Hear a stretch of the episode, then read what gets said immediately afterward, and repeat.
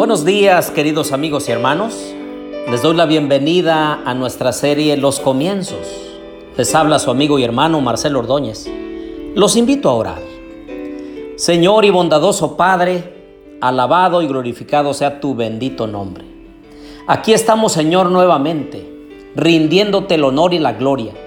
Y también abriendo tu santa palabra para abrevar de las fuentes vivas que satisfagan nuestra sed espiritual. Quédate con nosotros, Señor, y enséñanos a través de tu palabra. Lo pedimos en Jesús. Amén. Abran por favor conmigo su Biblia en Génesis capítulo 19 y versículo 31 nuevamente. Entonces la mayor dijo a la menor, nuestro padre es viejo y no queda hombre en la tierra que se una a nosotras, conforme a la costumbre de toda la tierra. Es muy importante retomar este concepto porque a través de esos pecados de incesto que cometieron las hijas con el padre, emanaron dos naciones cuyos principios e ideales eran totalmente contrarios al Dios de Abraham, al Dios de Isaac, al Dios de Jacob y más aún al Dios de la Biblia, a Jesús nuestro Señor. Y recordando que estamos en la lucha entre el bien y el mal en esta tierra, y que el enemigo busca destruir nuestras almas y busca tergiversar esos principios santos, organizacionalmente hablando, como iglesia, también debemos compartir que conforme pasaron los años después de la ascensión de Jesús, la iglesia apostólica se fue alejando de los principios y enseñanzas del Evangelio y fue adoptando costumbres, ahora le llamaríamos doctrinas, que poco a poco fueron minando las bases y desviaron su camino al cielo. Entre aquellas costumbres que religiosamente son llamadas doctrinas, que sutilmente se introdujeron al cristianismo, mencionaremos las siguientes. Para empezar, diremos que en el año 337 el emperador Constantino el Grande proclamó el edicto de Milán, con el cual detuvo la persecución de los cristianos y dar libertad de culto. Y es que hasta entonces había sido una religión proscrita, no era tolerada en el imperio romano y hubo muchos mártires en esos siglos.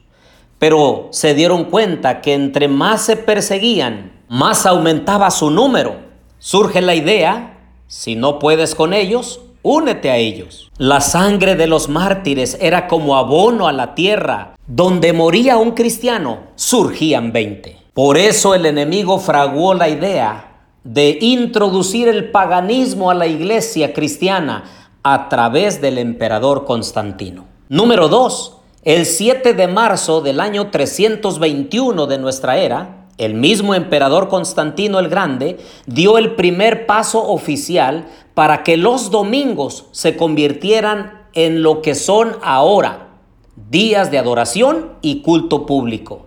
Al principio se adoraba a Dios y se promovían los cultos los sábados y los domingos, pero poco a poco fue cobrando más auge el día domingo y fue reemplazado sutilmente el sábado como día verdadero de adoración. Número 3. Una de las principales doctrinas del romanismo enseña que el Papa es cabeza visible de la Iglesia Universal de Cristo y que fue investido con suprema autoridad sobre los obispos y los pastores de todas partes del mundo. Aún más, al Papa se le han dado los títulos propios de la divinidad. Se le ha titulado Señor Dios el Papa y se le ha declarado infalible.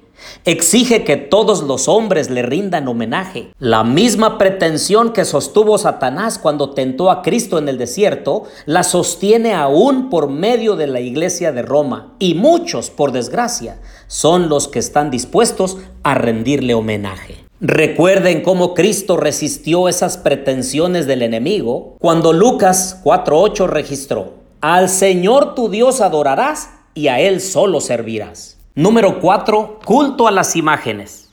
Las imágenes y los cuadros fueron introducidos al principio en la iglesia no para que fueran adorados, sino para que sirvieran como de libros que facilitaran la tarea de enseñar a los que no sabían leer o para despertar en otros los sentimientos de devoción.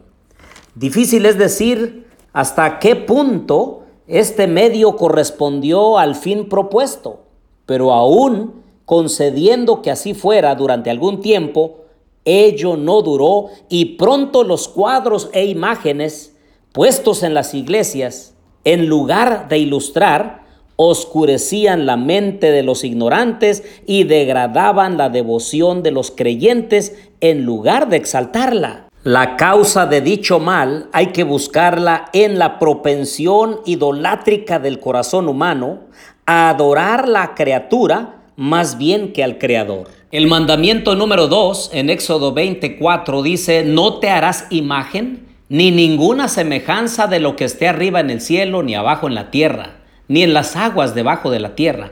No te inclinarás a ellas, ni las honrarás. Número 5. Entre 1545 y 1563, se llevó a cabo el concilio de Trento, donde la Iglesia Católica aceptó la doctrina del purgatorio. Esta enseñaba que después de la remisión de la culpa y de la pena eterna, queda un resto de pena temporal, que si no se ha satisfecho en esta vida, debe satisfacerse en el purgatorio, que las oraciones y buenas obras de los vivos son útiles a los difuntos para aliviar y abreviar sus penas, que el sacrificio de la misa es propiciatorio y aprovecha a los vivos lo mismo que a los difuntos en el purgatorio.